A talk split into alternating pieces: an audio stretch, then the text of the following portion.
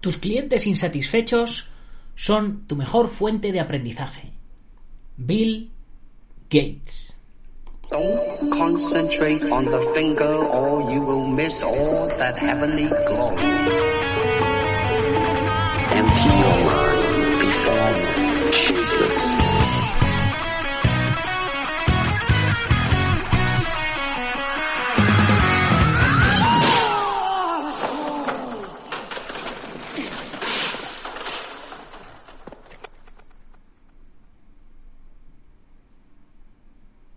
Muy buenos días, buenas tardes o buenas noches.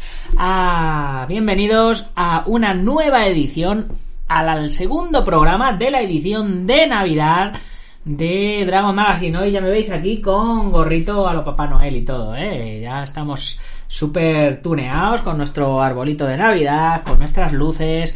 En fin, chicos, que ya se respira el espíritu de la Navidad y vamos a seguir con nuestros cuentos, ya sabéis.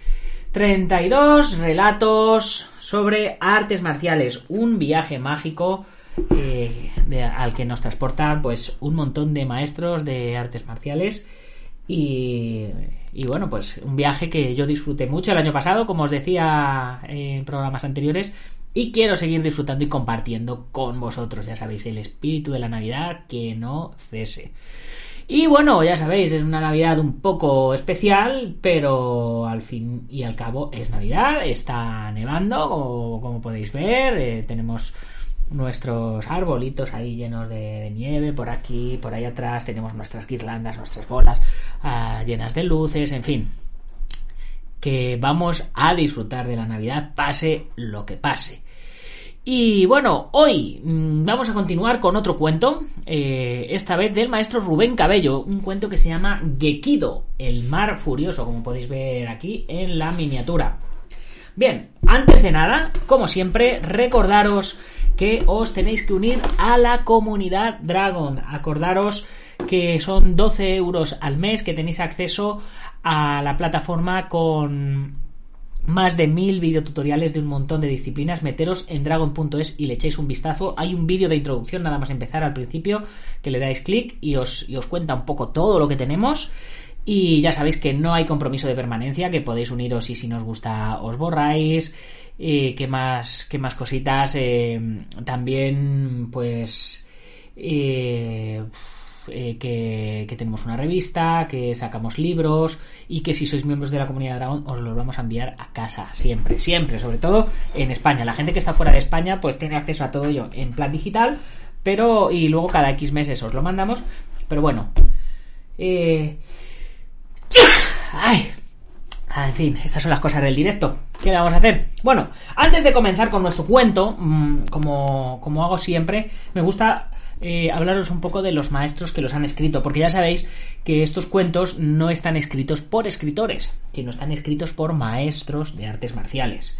Bien, el caso de Rubén Cabello Navarro nace el 23 de abril de 1978 en Cartagena, España. Inicia su práctica de las, en las artes marciales en el 88, trabajando la disciplina de Jiu-Jitsu principalmente y complementándola con otras. Obtuvo su primer cinturón negro en 1993. Mira, yo también. en 1999 se inicia en la práctica del judo bajo la dirección del maestro Alfonso García García y a su vez comienza su vida como competidor de judo en la selección universitaria al tiempo que cursaba una ingeniería técnica en electrónica industrial. Ahí es nada. En 2002 obtiene el cinturón negro en judo y en 2003 el de defensa personal. El mismo año deja de competir y se inicia en la docencia con los más jóvenes en el entorno escolar y a la vez obtiene el cinturón negro en kickboxing. Es decir, que trabaja golpeo y trabaja suelo. En 2004 comienza la docencia con adultos de forma continuada mientras sigue su formación personal obteniendo el segundo dan en judo y el tercer dan en jiu-jitsu, además de los títulos necesarios para la docencia de artes marciales, culminando con el de entrenador nacional de jiu-jitsu. En 2006 el excelentísimo ayuntamiento de Cartagena le concedió un tatami para impartir junto al maestro Rafael Cabello Navarro las disciplinas de Jiu-Jitsu y defensa personal en el ámbito policial y en el ámbito civil, creándose la Escuela de Artes Marciales Kogeki Ryu. Entre 2006 y 2012 se especializa en defensa personal civil y policial, obteniendo el tercer dan y realizando curso de instructor maestro en ambos. Posteriormente, gracias a su trabajo docente, perfecciona aún más el Jiu-Jitsu e ingresa en la Dai Nippon Butokukai, organización en la que le conceden el título honorífico de Renshi en 2014, obteniendo asimismo los títulos de instructor maestro formador de defensa personal y de defensa personal policial para formar a los futuros instructores, así como el quinto dan de Jiu-Jitsu y el cuarto dan de Judo. Como veis, este hombre no ha parado. En 2016 viaja a Japón, donde entrena con distintos maestros de Jiu-Jitsu en Kioto, en el marco de la Dai Nippon Butokukai y en el Kodokan de Tokio, es decir, la meca de las artes marciales en Japón. Actualmente sigue impartiendo clases y dirige técnicamente la escuela Kogeki Ryu en el Dojo Mediterráneo de Cartagena, siendo el Jiu-Jitsu su disciplina principal. Y ahora, una vez que ya conocemos un poco mejor al maestro, vamos a comenzar con nuestro cuento de hoy, que se llama Gekido, el mar furioso. Y dice así. En aquellos tiempos, cuando convivían dioses y humanos, y se surcaban mares y océanos mágicos, existía un lugar llamado Cabo de Hornos, donde el mar que bañaba aquella tierra tenía muy mal carácter. Pocos se atrevían a pasar por aquel lugar, ya que las olas eran tan grandes, pero tan grandes que llegaban a ocultar la luz del grandísimo sol. Solo algunos valientes y experimentados marineros, con sus grandes barcos, se atrevían a pasar por aquel sitio. Eran los llamados lobos de mar. Este mar era el más cercano a la tierra del Nuevo Mundo. Sus fondos marinos estaban repletos de rocas y cuando se enfadaba, las olas hacían que los navíos se partieran en mil pedazos. El sonido del mar era como el rugido de un centenar de relámpagos. La fama del mar, al que llamaban ira, iba creciendo por todo el mundo, por lo que era temido y odiado a la vez. Un día, unos gigantes hicieron un robusto barco pensando que sería indestructible, pero estaba construido con la mejor madera. Ah, pues estaba construido con la mejor madera que existía, extraída de los árboles del bosque encantado. Se decía que esa madera podía incluso comunicarse con el mar, ya que era mágica, y tenía la capacidad de hablar con los elementos naturales, como el agua. Durante nueve días se reunieron los nueve gigantes debatiendo acerca de cómo pasar por encima de ese mar que se enfurecía y agitaba cada vez que un barco surcaba sus aguas. En una de sus reuniones empezaron a oír lo que parecía un leve susurro que cada vez se iba haciendo más claro y alto. Finalmente, el susurro se convirtió en palabras. El barco que habían construido les estaba hablando. El barco habló y le dijo al capitán del navío que debían zarpar lo antes posible. El capitán era un hombre alto y corpulento. Su mayor rasgo era su barba naranja y se llamaba Narta. No entendía el porqué de aquella prisa por adelantarse eh, y por adentrarse en un lugar tan peligroso. Pero el barco le replicó que la ira era contagiosa y que cuanto más tiempo tardaran en realizar la misión, más peligro correrían los marineros del mundo, ya que ira conseguiría que ningún mar ni océano pudiera ser surcado y acabaría destruyendo todos los barcos habidos y por haber.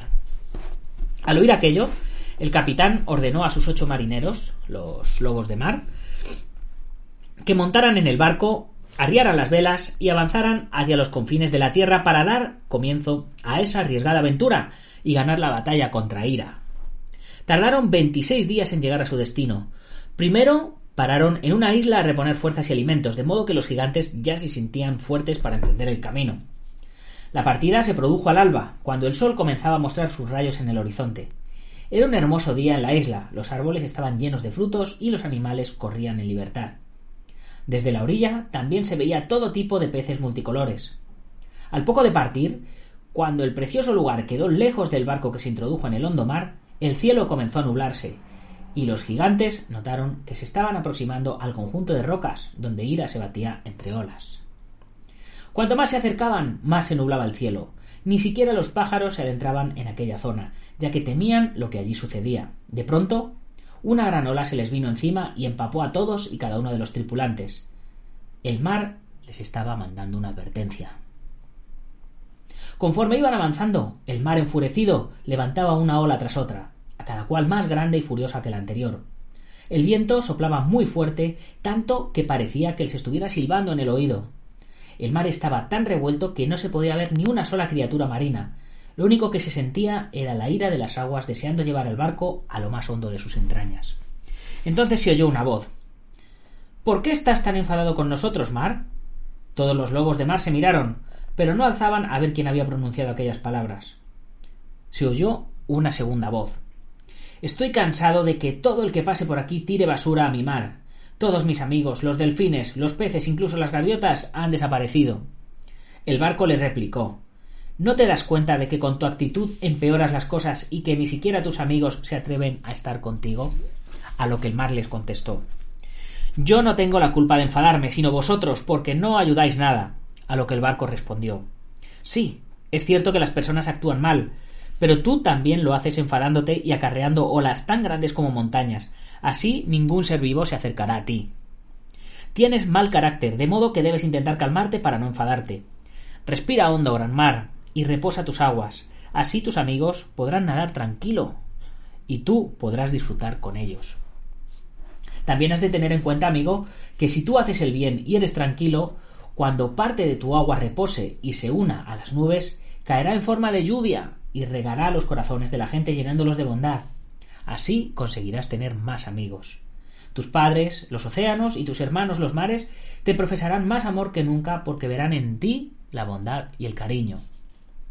El amor trae amor, mientras que la ira solo atrae más ira. ¿Qué opinas? Después de unos minutos de silencio, el mar de Cabo de Hornos se pronunció.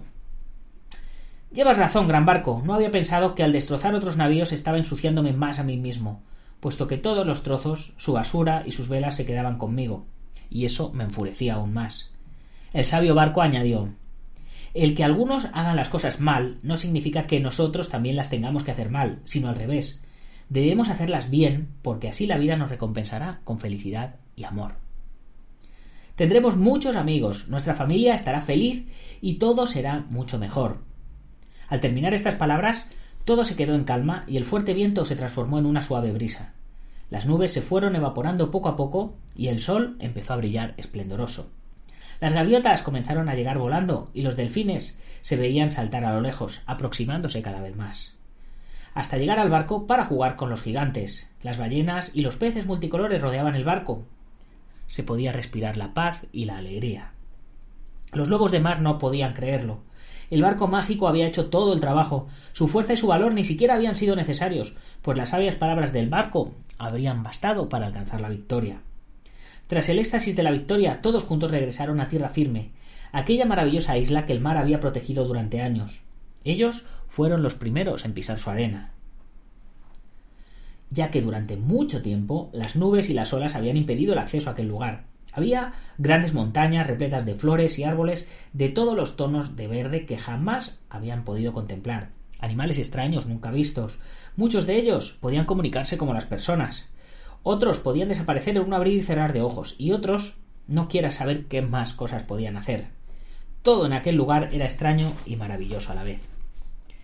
Los gigantes y los animales decidieron hacer una fiesta enorme para celebrar que la ira no había ganado, porque de haberlo hecho, la tierra se habría convertido en un lugar gris y triste, sin amor y sin alegría.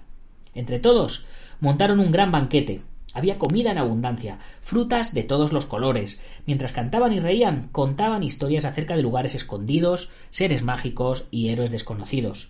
La música sonaba alegre, divertida, e incitaba a bailar y jugar. De pronto comenzó a llover. El agua provenía del mar, pues al haberse calmado habían logrado dejar que sus aguas alcanzaran las nubes para que sus gotas de lluvia regasen los campos y los corazones de todos los que se encontraban en la isla. Llovió por toda la tierra, el agua penetró por las rocas, entre la piel de los animales y entre las raíces de las plantas. Aquel mar pasó de estar malhumorado y enfurecido a compartir su calma con todos. Por ese motivo, cuando hoy en día vamos al mar y no hay viento fuerte ni olas, se dice que el mar está en calma. Al llegar la noche, todos anotaron un antiguo poema que recitaba cuando la rabia y la ira se apoderaba de las personas. Con este ritual se podían alejar esos sentimientos para conseguir quedarse en calma. Y este poema dice así. Hoy es el día de cambiar. Ira no has de tener. Justa será la recompensa. Ojos siempre habrá. Te querrán ver feliz, esquivando el mal y haciendo el bien. Qué feliz sería uniendo fuerzas con los demás. Imagino este mundo, en donde yo estoy, rodeado de alegría, otros días de soñar. Y con esto, chicos, terminamos este cuento de hoy. Espero que os haya gustado y os haya hecho reflexionar. Ya os podéis imaginar la moraleja. Eh, y bueno, eh, básicamente, para al que no se la haya imaginado, pues eh, amor con amor se paga, como dice la canción de, de, Jennifer López. Si alguien está enfurecido contigo o está enfadado contigo o está haciendo las cosas mal, tú no las hagas mal, hazlas bien, porque cada uno es esclavo de sus acciones, no de las acciones de los demás. Si tú sonríes al mundo, el mundo te sonreirá. Y si tú escupes al mundo, pues al final el escupitajo te vendrá, te vendrá hacia ti, ¿no? Así que ya sabes, sonríe y sé feliz. Y bueno, pues eh, espero que pases un buen resto de jueves, de lo que te queda de jueves. Eh, ya mismo estamos en fin de semana y la semana que viene ya es Navidad. Así que espero que hayas preparado tu carta, que la hayas echado ya al buzón para que le llegue a Papá Noel, para que lo pueda preparar todo. Y si no es así, ya estás tardando. Yo la mía ya la tengo hecha y enviada. Y como siempre, agradecer a los patrocinadores el hacer posible todo esto. Ya sabéis, IPM del maestro Martín García, Gimnasio Buen Quidoyo de Sijan Marín, Antonio Delicado de la Mitosa Internacional Coso Río Kempo Asociación, Joaquín Valera de Janmin Yojaquido, Taz Academy de David Armendariz, maselfight.com de Mario Padilla, Alberto Hidalgo con sus dos canales de YouTube, Alberto Hidalgo y Alberto Hidalgo Dragón de Oro y Ventex, plataforma número uno de gestión integral de torneos. Así que eh, poquito más que deciros. Básicamente, eh, ya sabéis, si os ha gustado el programa, compartirlo con vuestros amigos y si no, compartirlo con vuestros enemigos para que se aguanten. Eh, nos vemos mañana, no sé a qué hora, son cosas de la Navidad, pero no faltaré a la cita. Así que vosotros tampoco faltéis, chicos. Mañana más y mejor. ¡Gámbaro!